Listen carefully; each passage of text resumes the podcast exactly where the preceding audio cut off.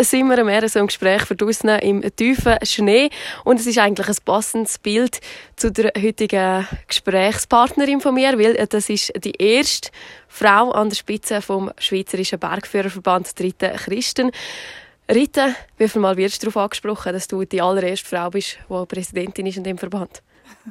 Hallo Tanja. Ähm, zurzeit sehr häufig. Ich, äh, ich habe Gelegenheit, wie jetzt mit dir äh, in den Medien aufzutreten. Halt natürlich, weil ich Frau bin. Wenn ich ein Mann wäre, wäre der Bergführerverband viel zu wenig bedeutend, äh, dass das würde so ein bisschen äh, Interesse erregen. Nervt es einem auch ein bisschen, dass das jetzt so gewusst wird, dass du aber eine Frau bist?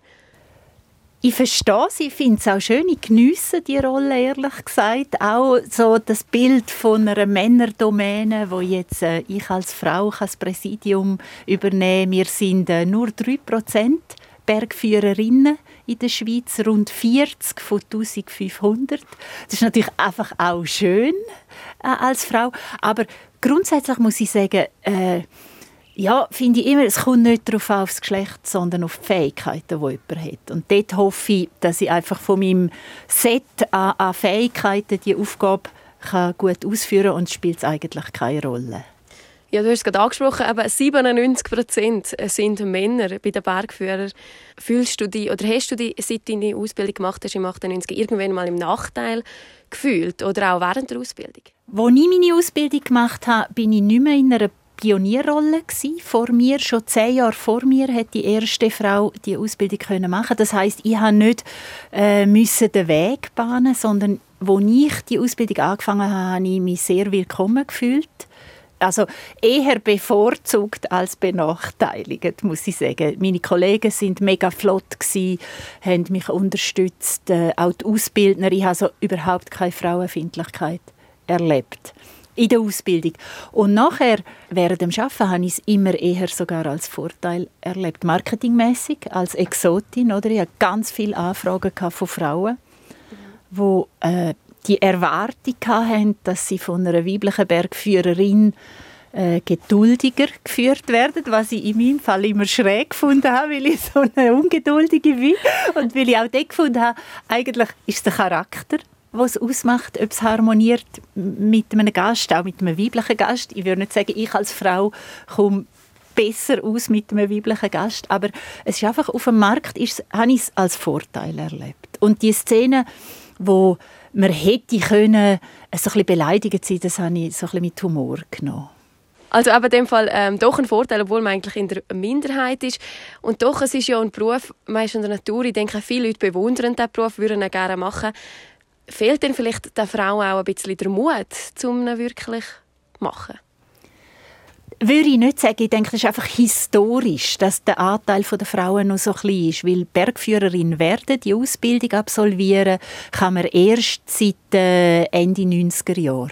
Und äh, da braucht es jetzt einfach eine gewisse Zeit, bis genug junge Frauen diesen Schritt machen wollen. Ist natürlich auch äh, muss sagen, der Beruf hat sehr attraktive Seiten, eben das Draussen wie du sagst, aber es hat auch sehr äh, schwierige, anspruchsvolle Seiten, die Verantwortung, die man trägt und für ist es manchmal schön, aber manchmal ist es auch grusig, oder? muss man auch sagen, wenn man äh, unter heiklen Lawinenverhältnissen im Nebel muss führen, ist brutal anstrengend, ist äh, ich verstehe, dass sich jetzt nicht Scharen von, von jungen Frauen auf das stürzen. So als Beruf kommt dazu, das ist ja ein Beruf angesiedelt in der höheren Berufsbildung. Also man muss zuerst einen anderen Beruf lernen und dann äh, ist man irgendwie so gegen die 30 dann wahrscheinlich und dann kommt auch so bei vielen Frauen halt die Frage von der Familienplanung. Das ist bei mir auch ein bisschen so gewesen, oder, dass ich mir überlegt habe, ich habe Jus studiert ja. Äh, dann ist man 25, bis man fertig ist. Nachher äh, schafft man so ein bisschen, sucht irgendwo Fuß zu fassen.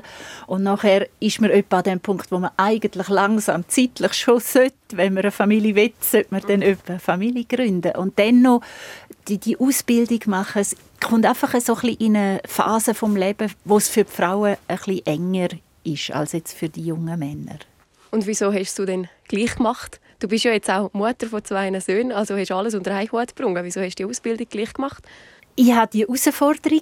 Ich habe in meinem ersten Beruf als Juristin äh, keine äh, wie soll ich sagen, Arbeitsform gefunden, wo mir äh, genug Herausforderung gegeben hat. Ich wollte eigentlich wollen, äh, in der Entwicklungszusammenarbeit oder in der Diplomatie arbeiten. Das hat sich dann nicht realisieren weil ich äh, meinen Mann kennengelernt habe, der hier in Disentis unbedingt hat leben wo wir ja jetzt auch leben. Ich bin ihm dann in dem entgegengekommen und habe einfach als Juristin äh, ich habe ein Anwaltspraktikum gemacht, ich habe an einem Gericht arbeiten und das war alles gut und recht, gewesen, aber zu 100 Prozent das machen hätte ich nicht wollen. Und darum ist so das Fenster aufgegangen, äh, Leben in den Bergen okay und noch etwas Berufliches auch machen in den Bergen. Und das mit dem Kind ist ein bisschen so gewesen, eben, ich bin dann an dem Punkt, wo sich die Frage gestellt hat, bin ich um die 30 gewesen. Und dann gefunden, okay, mal so viel Zeit habe ich noch, oder? und habe dann die Kinder halt relativ spät gehabt. Mhm. In den 22 Jahren, wo du aber äh, die Ausbildung jetzt hast, hat es da auch Herausforderungen gegeben, die einfach zu viel waren, wo du hast sagen, gut, jetzt äh, kehren wir um, weil der Beruf ist ja eine rechte Gratwanderung auch ab und zu. Umkehren gehört ganz wesentlich zum Bergsteigen dazu. Zum privaten Bergsteigen und beim geführten Bergsteigen auch. Das ist äh, gibt äh, keine Garantie, dass man Ziel und Gipfel erreicht. Da muss man flexibel sein und reagieren auf die Verhältnisse, wo man antrifft. Man plant natürlich und man macht jetzt nicht irgendeine Tour, wo man äh, keine Chance hat, oder? Das wäre unprofessionell. Aber mal macht man eine Tour, wo man denkt, ja, je nachdem geht es oder geht es halt nicht, informiert der Gast entsprechend und so kommt es immer wieder vor, umkehren aus Gründen von, von der Gefahr halt einfach. Was ist dein schönste Erlebnis, das du bis jetzt in den Bergen? Das ist schwierig zu fassen als Einzelereignis. ich würde so ein bisschen ausweichen bei dieser Frage und sagen, es ist immer mega schön, wenn man einfach sieht, wie die Leute wohl sind und glücklich sind, wenn man sie führt. Wenn das klingt, das klingt einem auch nicht immer, muss man ehrlich sein oder manchmal ist es streng für die Leute oder stressig oder so, aber wenn es einem klingt, äh, dass sie so ein bisschen in den Flow hineinkommen, dass sie die Berge geniessen, ihre, ihre Leistung können geniessen das ist sehr befriedigend. Mhm. Und wenn man dann aber zuoberst ist auf einem Berg, dann kommt es ja immer äh, so weit, dass man noch ins Gipfelbuch reinschreiben sollte. Teilweise noch ein bisschen schwierig, was man da jetzt reinschreiben soll. Was schreibt der dritte Christen, die oberste Bergführerin von Schweiz, in ein Gipfelbuch? Ich überlasse das immer den Leuten, die mit mir unterwegs sind. Ähm, ist lustig, also Gäste machen das auch sehr gerne. In der Regel schreiben die Gäste sich selber ein. Und wenn ich privat unterwegs bin, dann sind es äh, mein Mann, meine Söhne, meine Kollegen, die sind alle viel origineller als ich. Wenn ich mal selber muss, dann gibt es so einen ganz trockenen Spruch mit äh, Namen, Datum, so, Punkt.